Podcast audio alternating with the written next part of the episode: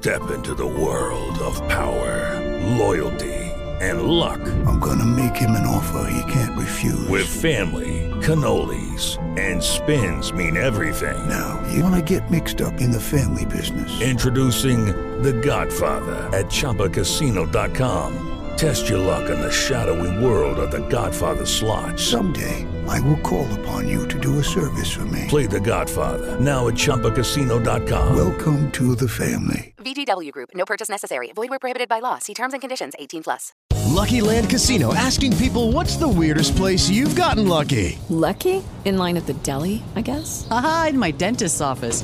More than once, actually. Do I have to say? Yes, you do. In the car before my kids' PTA meeting. Really? Yes. Excuse me, what's the weirdest place you've gotten lucky? I never win and tell. Well, there you have it. You can get lucky anywhere playing at LuckyLandSlots.com. Play for free right now. Are you feeling lucky? No purchase necessary. Void where prohibited by law. 18 plus. Terms and conditions apply. See website for details. Olá, ótima noite para você. Eu sou Lene Leone e este é o podcast 2 Minutos Band News. A ministra Carmen Lúcia, do Supremo Tribunal Federal, deve analisar hoje o pedido da Procuradoria-Geral da República para investigar o ministro da Educação, Milton Ribeiro. A Comissão de Educação do Senado converteu de convocação para convite o requerimento que pede esclarecimentos do ministro.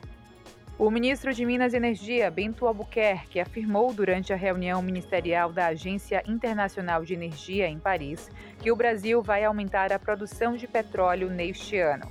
O aumento será de aproximadamente 300 mil barris por dia, incremento nacional de 10%.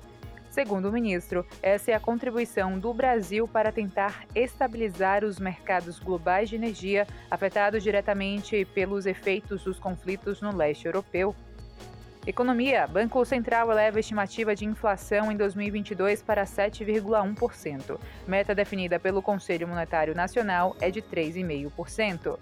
O Tribunal Superior Eleitoral faz primeira reunião com o representante do Telegram no Brasil. O TSE sugeriu adesão imediata ao programa contra fake news. Cenário internacional e guerra da Rússia contra a Ucrânia. O presidente americano Joe Biden desembarcou ontem na Bélgica e segue cumprindo a agenda na Europa. Depois de Bruxelas, Biden viaja amanhã para a Polônia. País vizinho da Ucrânia vive de perto as consequências da guerra que completa um mês. No dia de hoje, o primeiro-ministro do Reino Unido, Boris Johnson, disse que espera pelo fracasso de Putin na invasão da Ucrânia. Essa declaração aconteceu depois da reunião de líderes da OTAN em Bruxelas. Jens Stoltenberg, secretário-geral da OTAN, afirmou que a aliança concordou em fornecer mais apoio para a Ucrânia após a cúpula emergencial em Bruxelas. E, para finalizar, por outro lado, o ministro das Relações Exteriores da Rússia, Sergei Lavrov, voltou a acusar o Ocidente de xenofobia contra a Rússia e a Ucrânia de ser regida por um governo neonazista.